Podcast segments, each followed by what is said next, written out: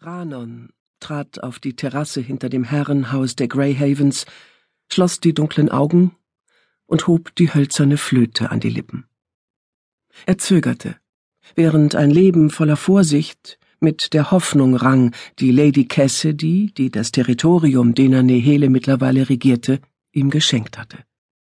Doch gerade wegen dieser Hoffnung und des vorsichtigen Vertrauens holte Ranon tief Luft und begann zu spielen einen Gruß an die Sonne, ein Lied, das außerhalb der Chalador-Reservate seit vielen, vielen Jahren niemand mehr vernommen hatte. Und selbst dort war es nur im Geheimen erklungen. Sein Großvater hatte ihm dieses Lied beigebracht, dieses und jedes andere Lied, das die Traditionshüter bewahrt hatten, seit das Volk der Chalador vor Generationen den Ruinen seines Territoriums entflohen war und sich im Süden Neheles niedergelassen hatte. Dort war das Volk aufgeblüht und hatte Wurzeln geschlagen. Und während die Chalador die Traditionen Neheles stets achteten, vergaßen sie doch die eigenen Bräuche nie und hofften, hofften ohne Unterlass, dass sie eines Tages wieder ein eigenes Territorium besitzen würden. Einst war es gutes Land gewesen, und unter der Herrschaft der Königinnen mit den grauen Juwelen ein guter Ort zum Leben. Dann starb Lia, und Denaneheles Niedergang nahm seinen Anfang. Von Dorothea Sadiablo, der Hohepriesterin von Hale, gestützte Königinnen, rissen nach nur wenigen Generationen die Herrschaft an sich. Dorothea hasste das Volk von Denanehele, weil es ihr so lange Widerstand geleistet hatte doch das Volk der Chalador hasste sie sogar noch mehr. Schuld daran trug Jared, der chaladorische Krieger mit den roten Juwelen, Ehemann und Gefährte von Leah Greyhaven, der letzten grauen Lady, die Denanehele regiert hatte. Weil Dorothea Jareds Volk hasste, hatten ihre Marionettenköniginnen mit jeder Generation ein Stück von dem abgeschliffen, was ursprünglich das Land der Chalador gewesen war. Die Grenzen der Reservate, in denen sich die Chaladur niedergelassen hatten, zogen sich immer enger zusammen. Heute musste das Volk darum kämpfen, seinem Land noch genügend Ertrag zum Überleben abzuringen. Die chaladorischen Bräuche wurden verboten. Die Tänze, die Musik, die Geschichten, alles wurde im Geheimen und unter großer Gefahr weitergegeben. Sein Großvater väterlicherseits war ein Hüter der Musik. Als starker, ruhiger Mann war Jairen in Eyota, dem Dorf, in dem Ranon aufgewachsen war, ein geachteter Anführer gewesen und war es immer noch. Ebenso war er ein begnadeter Musiker, der es für seine Pflicht hielt, den Jüngeren zu lehren, wie man die Lieder spielte, die das Herz der Chalador geprägt hatten. Die Provinzkönigin, die das Reservat kontrollierte, brach Jairen als Strafe dafür, Verbotenes gelehrt zu haben, die Hände und brach sie noch zwei weitere Male. Als sie das letzte Mal verheilten, war Jailin kaum noch in der Lage, eine Flöte zu halten, geschweige denn sie zu spielen. Aber dennoch unterrichtete er seinen Enkelsohn, und er unterrichtete ihn gut, trotz seiner verkrüppelten Hände.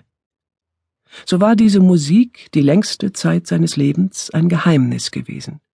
Selbst wenn er zugab, Flöte zu spielen, tat er es niemals in Hörweite eines Menschen, dem er nicht vertrauen konnte und selbst dann spielte er die Weisen der Chalador nur selten.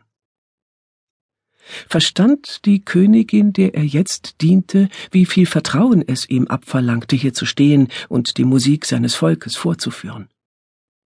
Wohl nicht. Lady Cassidy hatte seinen Widerwillen erkannt. Doch nicht einmal Shira, die schwarze Witwe, die er liebte, verstand, wie eng sich in seinem Herzen die Angst und die Hoffnung der letzten Tage miteinander verwoben hatten, während sich die Klänge der Flöte in die Luft erhoben und Teil der Welt wurden. Ja, er hatte Angst. Doch die Hoffnung auf etwas Neues und Besseres war der Grund, aus dem er hier stand, an einem Ort, der die Hochburg der verdorbenen Königinnen gewesen war und Lieder spielte, die sie einst verboten hatten. Während er ein Lied nach dem anderen aufführte, ließ Ranon sein Herz zusammen mit den Klängen, die es mit friedvoller Freude erfüllten, in die Höhe steigen. Wie lange musst du den kleinen grünen Dingern ein Ständchen bringen, bevor du frühstücken kannst? Er öffnete die Augen und senkte die Flöte. Der Frieden, den er einen Moment zuvor gefühlt hatte, verschwand, als Terran Greyhaven auf die Terrasse hinaustrat. Terran und er mochten sich nicht, hatten sich nie gemocht. Aber außer höflichem Interesse konnte er nichts aus der Frage heraushören. Eine Viertelstunde. Ranon warf einen raschen Blick auf das Stundenglas, das neben ihm in der Luft schwebte. Dem Sand nach zu urteilen, der sich am Boden des Glases befand, hatte er doppelt so lange gespielt. Gray sagt, es helfe den Honigbirnen beim Wachsen. Glaubt er wirklich, sie welken und gehen ein, wenn du nicht hier draußen stehst und Musik machst? fragte Teran, während er die dreizehn Blumentöpfe begutachtete, die im Schutz des Hochbeets standen, das die Terrassenmauer bildete. Beim Gedanken an den Tod eines der kleinen Honigbirnbäume begann Ranons Herz heftig zu schlagen. Doch er würde niemandem verraten, wie viel ihm diese lebenden Symbole der Vergangenheit bedeuteten. Jared hatte sechs Honigbirnbäume mit in dieses Land gebracht. Einen hatte man hier in Greyhaven für Lia gepflanzt, und noch lange nach seinem Tod hatte man ihn als Symbol des Hohns gegenüber den Königinnen mit den grauen Juwelen, die hier einst geherrscht hatten, im Garten stehen lassen. Doch dieser tote Baum hatte dreizehn sorgsam erhaltene Honigbirnen verborgen, die Lia versteckt hatte. Cassidy hatte sie gefunden der erste Schritt auf dem Weg zum Schatz der Greyhavens. Aus diesem Grund waren die kleinen Bäume ein Band strahlender Hoffnung, das die Vergangenheit mit der Zukunft verknüpfte. Es spielt keine Rolle, was Grey denkt, erwiderte Ranon. Es ist der Wunsch der Königin, dass ich den Honigbirnen jeden Morgen etwas auf der Flöte vorspiele, also spiele ich. In dem Moment, in dem er es ausgesprochen hatte, wusste er, dass seine Wortwahl ein Fehler gewesen war. Nun ja, auf die ein oder andere Art und Weise spielen wir alle etwas zum Vergnügen der Königin, nicht wahr? sagte Teran. Dann blickte er zu Ranon und fügte mit einem Hauch Boshaftigkeit hinzu Spiel lieber schneller, sonst gibt es nicht einmal mehr Haferbrei, wenn du zu Tisch kommst, geschweige denn Eier und Speck. Jetzt hat die Höflichkeit wohl ein Ende, dachte Ranon. Da er keinen Hehl daraus machte, wusste jeder am Hof, dass er Haferbrei verabscheute was bedeutete, Teheran hatte das gesagt, um ihn zu verärgern. Warum? Weil sie sich nicht mochten und die Anstrengung, zivilisiert miteinander umzugehen, selten länger Bestand hatte als ein paar Minuten? Beim Feuer der Hölle. Greyhaven war launisch, seit Cassidy den Schatz gefunden und bewiesen hatte, dass es ihr bestimmt war, hier zu herrschen.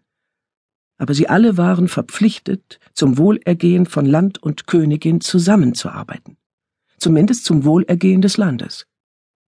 Die anderen elf Männer, aus denen der erste Kreis bestand, wussten, dass Terran nicht dieselbe Verbindung zu Cassidy empfand wie sie.